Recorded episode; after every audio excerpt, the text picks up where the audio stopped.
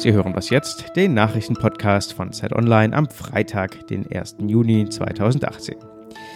Alles Zufall, aber dennoch interessant. Forscher wissen mehr darüber, warum der Mensch intelligenter ist als andere Kreaturen. Darüber sprechen wir gleich. Außerdem, Italiens Regierungskrise hat Einfluss auf die Wirtschaft bei den Nachbarn. Und zwar keinen guten. Zunächst aber kurz die Nachrichten mit Frederik Spohr. Und auch da geht es gleich um Italien. Das Land wird wohl heute noch eine neue Regierung bekommen. Die Koalition der Fünf-Sterne-Bewegung und der rechtspopulistischen Lega soll am Nachmittag vereidigt werden. Neuer Ministerpräsident wird der parteilose Juraprofessor Giuseppe Conto. Mehr als drei Monate hat die Regierungsbildung in Italien gedauert und das Ergebnis dürfte andere Regierungen in Europa wenig freuen. Die beiden Parteien gelten als äußerst EU-feindlich. Außerdem haben sie teure Projekte versprochen, zum Beispiel eine Art Grundeinkommen.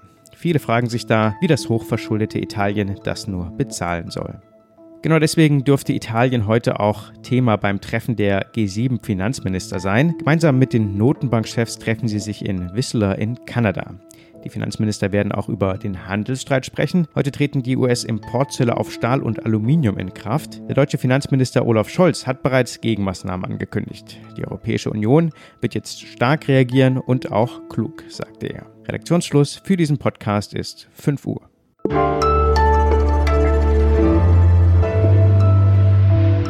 Ich bin Wiebke Nauhauser. Guten Morgen. In der Eurokrise gab es Länder, die kamen besser und es gab Länder, die kamen schlechter klar. Vor allem eben im Süden Europas. Aber was heißt eigentlich gab? Ist sie schon vorbei, die Eurokrise? Hm, es ist vielleicht ruhiger geworden und dafür ein bisschen lauter im Handelskonflikt mit den USA, aber vorbei ist deshalb noch lange gar nichts. Wir sprechen darüber mit Zacharias Zacharakis. Er ist Redakteur im Wirtschaftsressort bei Zeit Online. Grüß dich. Hallo. Wer von den Vieren Italien, Spanien, Griechenland und Portugal hat es denn im Moment wirtschaftlich am schwersten? Ich würde schon sagen, dass Italien momentan im Zentrum dieser ganzen Bedenken steht, ähm, sowohl politisch als auch wirtschaftlich, muss man sagen, wobei die wirtschaftlichen Bedenken politisch ausgelöst sind. Also ähm, es gab eine Wahl und ähm, in dieser Wahl gab es ein großes Frustpotenzial. Also die Leute, die Bevölkerung in Italien hat sich entschieden, Protest zu wählen. Und äh, diese, das Ergebnis, das wir jetzt haben, die Parteien, die da stehen, ähm, ja, sind kritisch gegenüber dem Euro und das wiederum verunsichert die Anleger, verunsichert die Märkte ähm, und bringt im Grunde genommen auch Auswirkungen auf die anderen Länder des oder die anderen Euro-Länder des Südens, die auch in der Krise waren, sich eigentlich ganz gut berappelt haben, selbst Griechenland in den letzten äh, Jahren.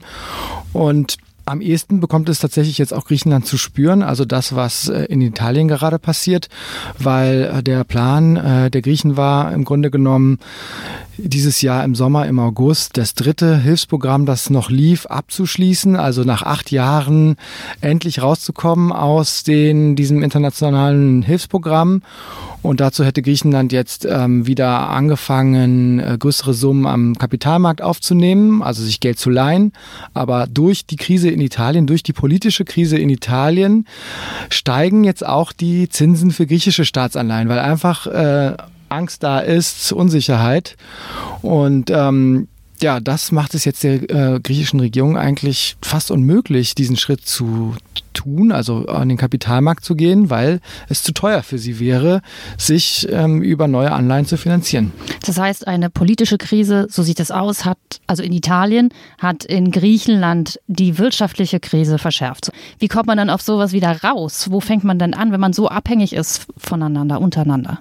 Ja, letztlich geht es ja um das Vertrauen, das die Welt oder die Kapitalmärkte in den Euro an sich hat, also in diese, diese Gemeinschaftswährung. Und wenn jetzt Italien Probleme bereitet, ähm, die drittgrößte Volkswirtschaft in diesem äh, Verbund, und womöglich ähm, ein Szenario aufkommt, dass Italien den Euro verlässt, dann äh, fangen die Leute an zu zweifeln an dieser Währung, ja, und das ist eigentlich der Kern des Problems.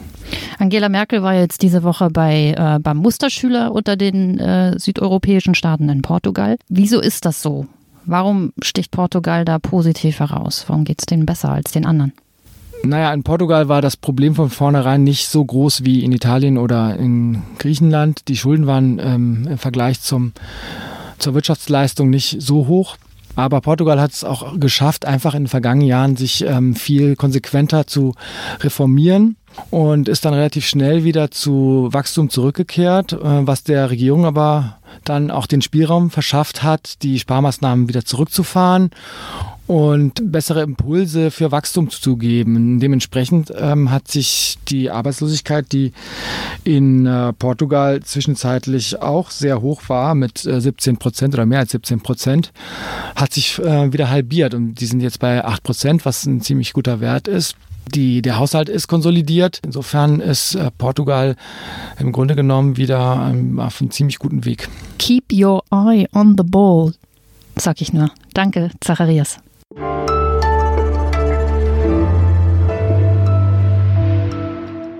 Und sonst so? Warum ist das nur so? Nur etwa jede und jeder Dritte in Deutschland führt ein kleines Kärtchen mit sich, das Leben retten kann. Einen Organspenderausweis. Die meisten, also ungefähr 84 Prozent der Bevölkerung, finden Organspenden eigentlich total gut. Und trotzdem sind im letzten Jahr so wenig Organe wie noch nie zuvor transplantiert worden. Morgen wird dieses Thema in Saarbrücken nochmal diskutiert. Hier findet der Tag der Organspende statt. Und äh, eine Möglichkeit, das System zu reformieren, wäre die sogenannte Widerspruchslösung. Wer nicht aktiv widerspricht, heißt es da, kommt automatisch als Organspender in Frage. Und in 18 EU-Staaten gilt diese Regelung auch schon.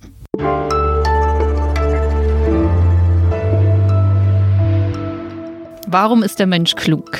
Klüger auf jeden Fall als eine Fliege oder ein Kaninchen und äh, ehrlicherweise auch als ein Menschenaffe, also intelligenter in der Form, wie wir es begreifen. Forscher sind nun dem Geheimnis, warum wir klüger sind als andere Lebewesen, ein Stückchen näher gekommen und Jakob Simmank aus dem Wissensressort bei Zeit Online kann uns das Gott sei Dank genau erklären. Das ist nämlich nicht so einfach. Hallo Wiebke. Also Intelligenz zunächst mal ist offenbar, wenn ich das richtig verstanden habe, untrennbar verbunden von der Größe des Gehirns. Das ist ja nicht selbstverständlich. Es könnte ja auch in der Struktur liegen, aber es liegt der, an der Größe, ja?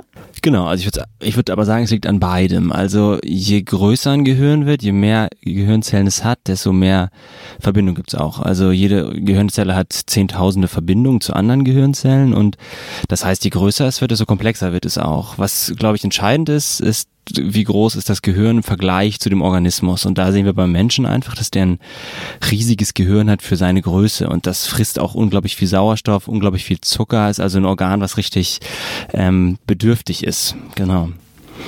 Und nun ähm, hat man herausgefunden, woran es liegen könnte, dass der Mensch klüger ist. Und zwar, weil das menschliche Gehirn ab einem bestimmten Punkt schneller gewachsen ist als das anderer Lebewesen. Woran liegt das? Genau, das hat man sich schon lange gefragt und man sieht, dass so vor drei bis vier Millionen Jahren es richtig eine Art Sprung gab im Wachstum des Gehirns und dass die Größe des Gehirns einfach stark zunahm. Also unsere Vorfahren hatten noch äh, teilweise Gehirne in der Größe einer Orange und wir haben heute wirklich ein Gehirn, was dreimal so groß ist. Und was die Forschergruppe mutmaßt, oder das sind zwei Forschergruppen ehrlich gesagt, ähm, mutmaßen, ist, dass das ein an einem an einer Veränderung in unserem Erbmaterial liegen könnte, die dazu führt, dass einfach mehr Nervenzellen auf die lange Sicht produziert werden und dementsprechend das Gehirn immer größer wird. Und das ist halt eine der Grundlagen unter Umständen, warum wir heute intelligenter sind als äh, Gorillas oder Schimpansen oder Orangutans. Das hätte ja bei anderen Lebewesen auch passieren können. Was war denn jetzt beim Menschen anders als beim Gorilla im konkreten Ablauf? Hm, das ist eine gute Frage. Ich, also ich glaube, da steckt viel Zufall drin, wie immer, wenn sich in der Evolution Gene verändern. Und was wir sozusagen jetzt in diesem Fall gesehen haben, ist, dass ähm, eine gewisse äh, Region des Genoms, also unseres Erbgutes auf dem ersten Chromosom, die sowieso besonders brüchig und variabel ist, dass dort ein bestimmtes Gen sich ähm, das, das scheint irgendwie kaputt gegangen zu sein beim Übertragen und wurde dann verdoppelt und ein bisschen gedreht und am Ende gab es dieses Gen quasi dreimal hintereinander und es war besonders aktiv. Aber das ist im Grunde genommen ein Zufall, der passiert ist. Aber es hat ziemlich äh, große Auswirkungen, weil dieses Gen nämlich dafür verantwortlich ist, wie sich die Vorläuferzellen unserer Nervenzellen entwickeln und es dazu führt, dass sich die Vorläuferzellen unserer Nervenzellen besonders oft teilen und im Endeffekt wie so ein riesiger Pool an Stammzellen entsteht, aus dem dann auf lange Frist ganz viele Nervenzellen nachwachsen können. Aber ja, du hast vollkommen recht, es ist ein großer Zufall auf jeden Fall. Dankeschön. Gerne. Und wie tief Jakob Simmang drinsteckt in diesem Thema, das können Sie übrigens nachlesen auf Zeit Online. Wir wünschen Ihnen ein schönes Wochenende. Was jetzt ist jetzt vorbei und äh, wir hören uns am Montag wieder. Bis dahin. Kann man das jetzt eigentlich eigentlich so sagen, dass der Mensch klüger ist? Na doch, ich glaube, das kann man Ja. so sagen. Also ich habe manchmal nicht das Gefühl. wenn wir von komplexen Zusammenhängen reden, würde ich sagen, kann man das schon sagen. Aber klar, Emotionales und so weiter können Tiere auch ziemlich gut.